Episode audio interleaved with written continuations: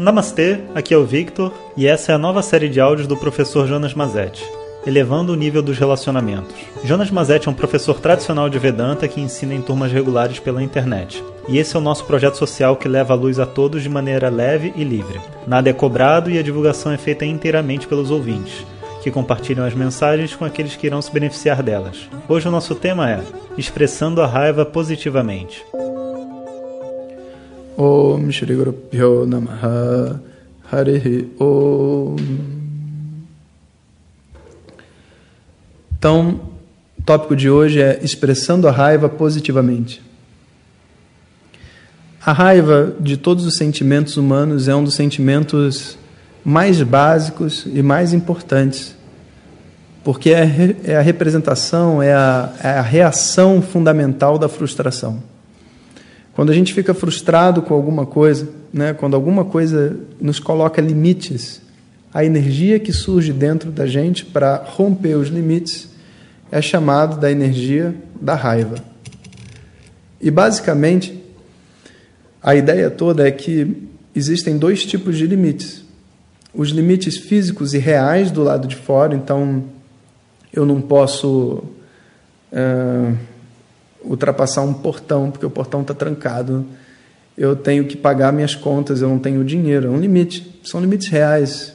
Falta gasolina, eu preciso de um médico, eu preciso de um remédio. Todas essas coisas são reais, são limites que existem do lado de fora.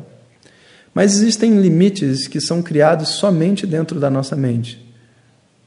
Do tipo, ah, eu não falo nesse tom com essa pessoa, eu, eu dou respeito a essa outra.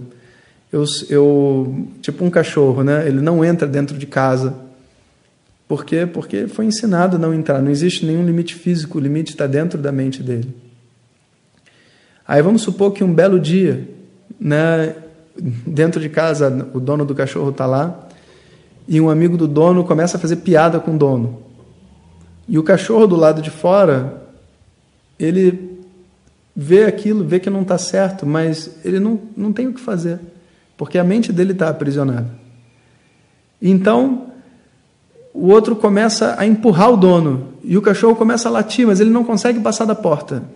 Porque existe um limite ali e ele, o cachorro está incomodado, ele não consegue passar da porta. Aí chega uma hora que o cara vai dar um tapa no dono e que o dono cai no chão. Naquele momento o cachorro fica com tanta raiva que ele pula pela porta e depois que ele passou pela porta, aí acabou. Ele não precisa mais passar pela, por esse limite novamente. Ele passou pela porta, agora ele vai com toda a energia lá proteger o seu dono. Da mesma maneira, internamente, a gente tem um cachorro.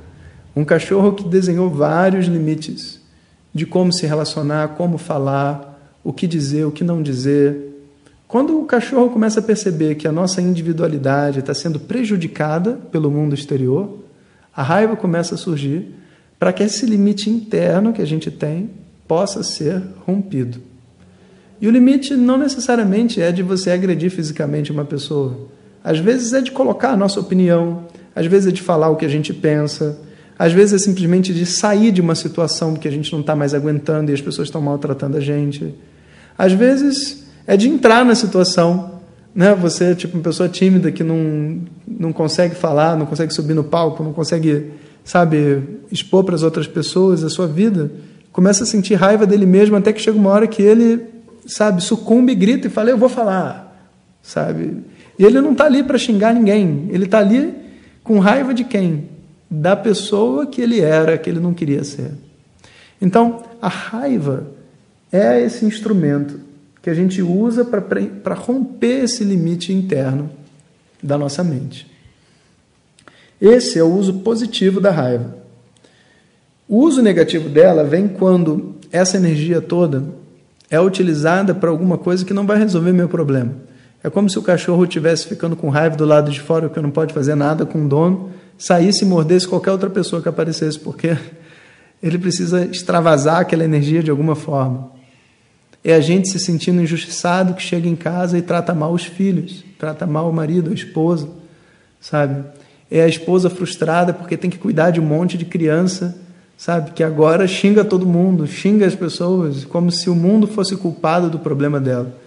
muito comum né, nessa situação pós-parto. Muitas mulheres têm essa depressão pós-parto. E o marido, às vezes até os pais, se tornam assim alvo de muita raiva. E na verdade, ela está tentando romper uma barreira dentro dela. Mas em vez de usar essa energia para dentro, ela usa essa energia numa direção que não é verdadeira. E aí as pessoas que estão tentando ajudá-la se tornam alvo da tristeza dela, do sofrimento dela. E obviamente essas pessoas que iriam ajudar passam a atrapalhar, passam a querer ficar distantes. Né? Então, toda raiva tem uma maneira correta de ser expressa. E esse é um grande desafio que a gente tem como ser humano e dentro de um casal. A gente nunca deve sentir medo de uma pessoa com raiva, quando a gente tem intimidade com ela. Para falar a verdade, tem que ser até um, um, certo alívio ver que a pessoa sente raiva, ver que ela pode expressar livremente o que ela tem. Existem algumas regras muito básicas, sabe? Por exemplo, é, um homem com raiva nunca pode bater na mulher, nunca. Por quê? Porque no senso básico né, da espécie de proteção, você tem o homem protegendo a mulher. Se o homem, quando ficar com raiva, bater na mulher, o que, que ela vai pensar? Tipo, pô, se o tigre entrar na caverna, agora eu vou ter dois problemas. Eu tenho que lidar com o tigre e tenho que lidar com esse cara. Porque ele vai estar com raiva. Quando ele fica com raiva, ele bate em mim. Né? Filhos têm esse medo de ver o pai com raiva. Porque acham que quando o pai tem raiva, vai tratar eles mal. Isso foi ensinado ao longo de uma infância. Quando a gente ter, tem raiva, a gente não deve é, se afastar das outras pessoas. A gente pode se afastar delas se a gente não quiser descarregar nelas. Isso sim, isso não é ruim. Mas a gente não precisa se afastar de alguém que está com raiva se a gente tem consciência e a segurança de que essa pessoa sabe usar a raiva dela. Na verdade, quando alguém está com raiva, a gente tem que se preparar para cooperar. Né? Então, se um, vamos imaginar dois irmãos, um está morrendo de raiva, você vê que ele vai bater em alguém, o outro irmão se prepara, porque se a briga começar, ele vai ajudar o irmão. Ele não vai sair correndo porque o irmão está com raiva. Né? Da mesma maneira, quando a mulher sente raiva, é dito que uma das coisas que ela não pode fazer, né, isso inclusive faz parte lá do Kama Sutras, as pessoas acham que Kama Sutra é sobre posição sexual. Tem isso também, mas uma outra coisa que tem é sobre essa relação homem-mulher. Né? e diz assim: uma coisa que a mulher com raiva não deve fazer é abandonar a sua casa.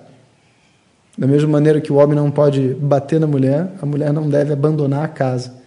Porque na hora que ela abandona a casa, abandona os filhos, o homem fica inseguro de ir embora de casa, porque vai que a mulher fica com raiva no meio do caminho, antes dele voltar, e resolve, sei lá, agredir os filhos, ir embora de casa, sair. Pô, como que ele vai se sentir seguro de ter uma pessoa cuidando da, da caverna dele?